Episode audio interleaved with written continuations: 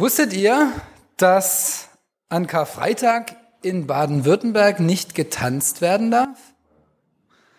Es gilt ein gesetzliches Tanzverbot von Gründonnerstag 18 Uhr bis Ostersamstag um 20 Uhr. Immer wieder gibt es Diskussionen darüber, ob das Gesetz noch zeitgemäß ist. 2015 wurde das Feiertagsgesetz in Baden-Württemberg gelockert, aber das Tanzverbot am Karfreitag blieb erhalten. Karfreitag. Wir gedenken heute an den schrecklichen Kreuzestod Jesu. Der Tod Jesu, der für uns das Heil bringt. Es ist der wichtigste christliche Feiertag. Oder ist vielleicht doch Ostern wichtiger? Die Diskussion darüber erscheint unnötig, denn der Karfreitag muss in Zusammenhang mit Ostern gesehen werden. Das macht der Paulus in 1. Korinther 15 klar. Ohne die Auferstehung ist unser Glaube nichtig. Und andererseits ist natürlich Ostern nicht vorstellbar ohne den Karfreitag. Oder doch? Was wäre denn gewesen, wenn Jesus in hohem Alter im Kreise seiner Lieben alt und lebenssatt friedlich eingeschlafen wäre?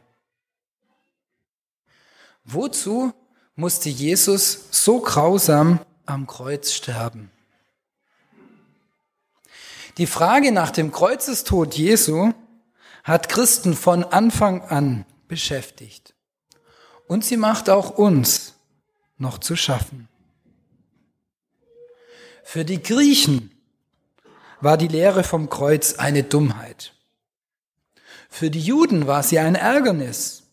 Wer am Holz hing, der war von Gott verdammt der musste nach 5. Mose 21 noch am selben Tag bestattet werden.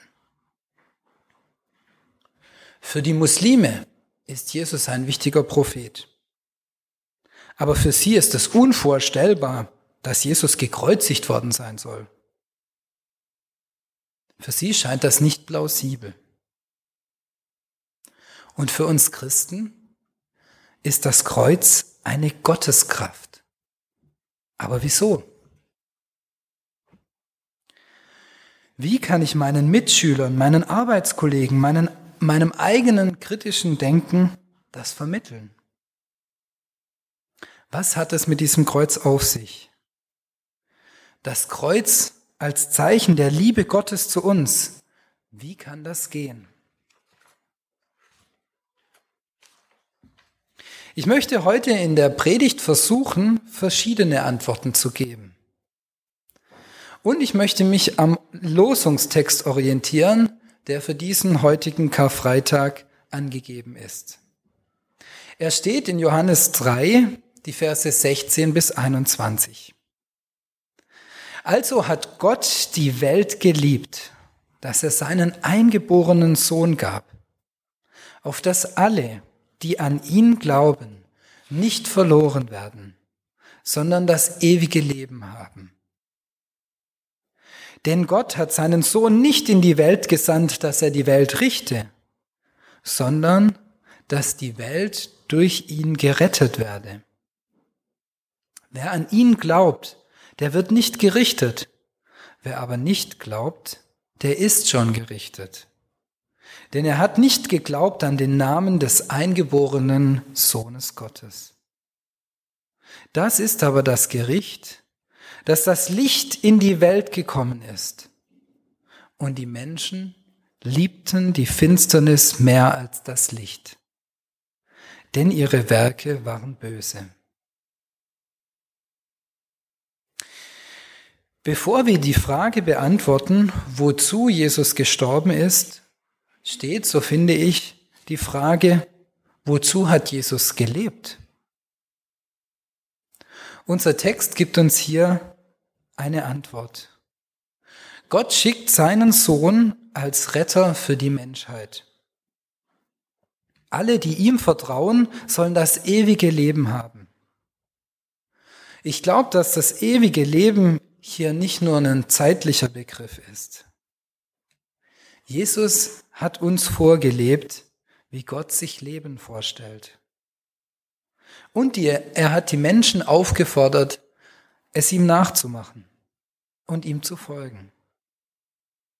Was war der Kern seines Lebens und seiner Botschaft? Eine innige Beziehung zu Gott dem Vater, seinem Nächsten Gutes tun, feiern und seine Feinde lieben und ihnen zu vergeben. Der Verfasser des Johannesevangeliums formuliert es, das Licht ist in die Welt gekommen. Es ist wunderschön, eindrücklich anzusehen, wie Licht und Wärme gerade unsere Natur verändern. Das Licht ist in die Welt gekommen und dieses Licht, Jesus, verändert seine Umgebung. Jesus rettet die Welt durch sein Vorleben des Wesens Gottes. Aber er rettet die Welt auch durch seinen Tod. Die erste Antwort auf die Frage, wozu ist Jesus am Kreuz gestorben, lautet, dass Jesus am Kreuz stellvertretend für uns und für unsere Sünden gestorben ist. Es ist die bekannteste Antwort. Jesus starb, damit unsere Sünden vergeben sind. Für viele von uns ist es die einzige christliche Antwort. Sie ist biblisch und sie ist richtig. Und trotzdem hinterlässt sie manche Fragen. Der Hintergrund dieser Deutung des Todes Jesu ist, dass Jesus ähnlich wie das Sühnopfer in der alttestamentlichen Tradition die Sünde des Volkes auf sich geladen bekommt und dann stellvertretend stirbt. In diesem Zusammenhang spielt auch das Blut eine wichtige Rolle. Wir haben gerade eben das Abendmahl eingenommen und der Kelch wurde eingesetzt mit den Worten, dies ist mein Blut, das für euch vergossen wurde zur Vergebung der Sünden.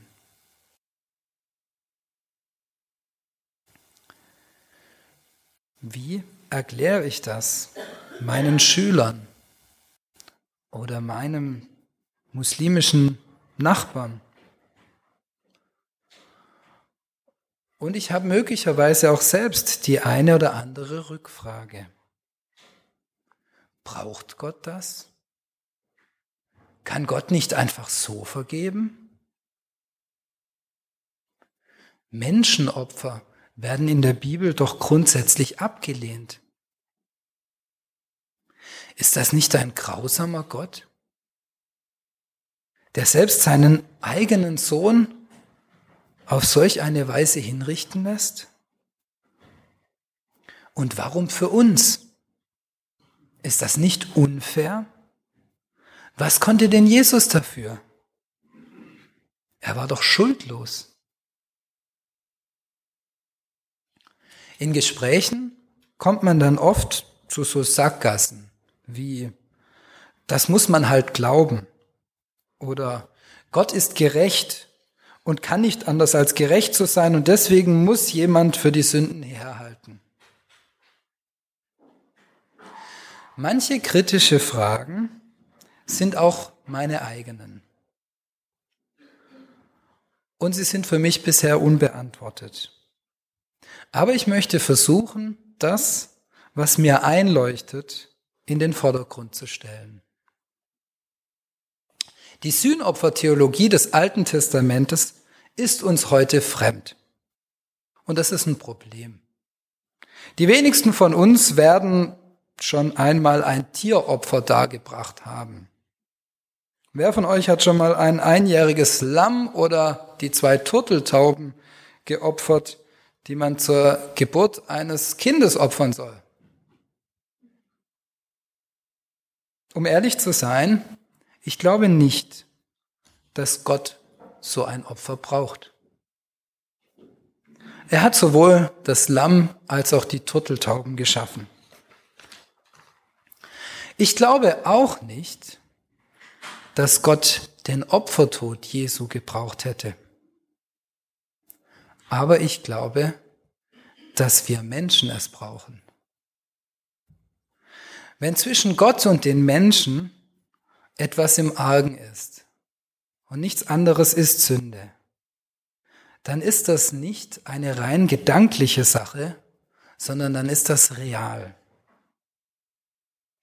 Ich erinnere mich an eine Situation vor vielen Jahren. Ich habe irgendwas angestellt, was meine Oma sehr geärgert hat. Ich weiß wirklich nicht mehr, was es war. Und ich entschuldigte mich, woraufhin sie sagte, Entschuldigung ist leicht gesagt. Das hat mich damals sehr erschüttert. Das war ich nicht gewohnt. Ich war es gewohnt, wenn man was angestellt hat und spätestens mit dem Entschuldigung, das tut mir leid, war es vorbei. Entschuldigung ist leicht gesagt. Bei großer Schuld ist es nicht einfach damit getan, Entschuldigung zu sagen. Ein Opfer kann verdeutlichen, dass man es ernst meint, dass man bereut, eine Wiedergutmachung. Wer sich auf das Opfer Jesu beruft, der kann sich sicher sein, dass ihm vergeben wird. Größer kann ein Opfer nicht sein. Meiner Oma musste ich damals auf andere Weise zeigen, dass es mir leid tat. Und das tat ich auch, und sie hat mir bald verziehen. Bei allen Anfragen, die ich zur Sühnopfertheologie habe, glaube ich, dass sie denen, die Jesus vertrauen, tatsächlich eine Gotteskraft ist, wenn sie auch vielen nicht unbedingt einleuchtet. Aber es gibt auch noch andere Antworten auf unsere Frage. Die historische Antwort. Jesus wurde gekreuzigt, weil die Römer ihn für einen Revolutionsführer hielten. Theologen sind sich heute ziemlich einig, dass der einzige juristisch plausible Grund für die Hinrichtung Jesu gewesen sein muss, dass er der König der Juden sein sollte. Die Inschrift über dem Kreuz Jesu bestätigt das. Inri, Jesus Christus, Jesus aus Nazareth, König der Juden. Auch der Spott und die Dornenkrone, der Mantel. Die Jünger erwarteten an Palmsonntag mit Jesus den mächtigen Messias, den Herrscher, der die Römer vertreiben würde. Und diese reagierten darauf. Das ist auf den ersten Blick eine wenig geistliche Deutung. Jesus wurde gekreuzigt aufgrund eines Justizirrtums. Die Römer und viele Juden meinten, Jesus würde mit Gewalt die Herrschaft übernehmen. Was Jesus so aber nie vorhatte. Das Böse erscheint manchmal ganz banal. Aber auch in unserer Welt, in der es um Macht und Besitzansprüche geht, wird Gewaltlosigkeit und Liebe oft als Bedrohung empfunden. Aus keinem anderen Grund wurden Martin Luther King, Mahatma Gandhi oder Itzhak Rabin getötet. Johannes schreibt, und die Menschen liebten die Finsternis mehr als das Licht, denn ihre Werke waren böse. Das Leben und der Weg Jesu führen in unserer Welt ans Kreuz. Manchmal muss ich ehrlich sagen, hält mich das auch zurück in meiner Nachfolge. Will ich das wirklich? Unsere dreijährige Elena hat schreckliche Angst vor Spreiseln, weil sie vor einiger Zeit mal einen im Fuß hatte. Als wir ihr die Geschichte von Jesus am Kreuz in der Kinderbibel vorlasen, da meinte sie anteilnehmend, dass er da vielleicht einen Spreisel bekommen hat. Wir fürchten uns in unserer Nachfolge im übertragenen Sinn vor den Spreiseln im Alltag. Aber der, dem wir folgen wollen, der ging ans Kreuz. Und viele seiner Jünger auch. Noch ist es in Deutschland nicht so weit, dass wir unser Leben geben müssen für unseren Glauben. In Ägypten und in anderen Teilen der Welt ist das anders. Und vielleicht wird es auch bei uns eines Tages anders werden. Ich glaube, dass die Kreuzigung Jesu in gewisser Weise so sinnlos war, wie der Selbstmordanschlag auf die koptischen Christen oder die Amokfahrt in Stockholm letzte Woche. Ein weiterer Etappensieg des Bösen. Und doch mit einem ganz gravierenden Unterschied. So sehr hat Gott die Welt geliebt, dass er seinen eingeborenen Sohn gab, dass alle, die ihm vertrauen, nicht verloren werden, sondern das ewige Leben haben. Gott hat die Welt geliebt und darum hat er seinen Sohn geschickt. Und er hat seinen Sohn geliebt. Und ich glaube, als Vater hat es ihn schier zerrissen, sehen zu müssen, was die Menschen seinem Sohn angetan haben. Doch statt Feuerbälle vom Himmel regnen zu lassen und sie platt zu machen, das hätte ich, glaube ich, gemacht, wandelt er die Gräueltat der Menschen in Segen, dass die Welt durch ihn gerettet würde. Er hat das Leid und Sterben Jesu in den größten Triumph verwandelt. Aber das kommt erst übermorgen. Ich fasse nochmal zusammen. Wozu hat Jesus gelebt? Um die Welt zu retten und um Licht in die Welt zu bringen, wie die Frühlingssonne der vergangenen Wochen. Wozu ist er gestorben? Erstens zur Vergebung unserer Sünden. Weil Sünde real ist und nicht einfach mit dem Wörtchen Entschuldigung weggewischt werden kann. Für Gott möglicherweise schon, wenn es ernst gemeint ist, aber für uns Menschen nicht. Wenn wir uns aber auf Jesu Blut und seinen Opfertod berufen, können wir sicher sein, dass uns vergeben ist. Wir brauchen keine weitere Wiedergutmachung. Und zweitens, Jesus ist gestorben, weil die Welt böse ist. Hier steht nicht der große Plan Gottes im Mittelpunkt, sondern die Willkür der Menschen, weil sie die Finsternis mehr lieben als das Licht. Auch uns Jesus Nachfolgern droht das Schicksal der Verfolgung. Jesus sagt, wer mir nachfolgen will, der nehme sein Kreuz auf sich und folge mir nach. Und Gott zerreißt es fast beim Anblick seines sterbenden Sohnes und seiner verfolgten Nachfolger. Aber weil Gott Gott ist und nicht ein Mensch, vergilt er Böses mit Gutem. Er wandelt den Fluch in Segen. Er macht die Gräueltat zur Rettungstat. Und was macht Jesus? Er hat Angst. Er hat schreckliche Schmerzen. Er ringt mit Gott. Aber er bittet nicht um Feuerbälle vom Himmel. Nein, er betet. Vater, vergib ihnen, denn sie wissen nicht, was sie tun. Vater, vergib ihnen, denn sie wissen nicht, was sie tun. Und schließlich, Vater, ich befehle meinen Geist in deine Hände. Amen.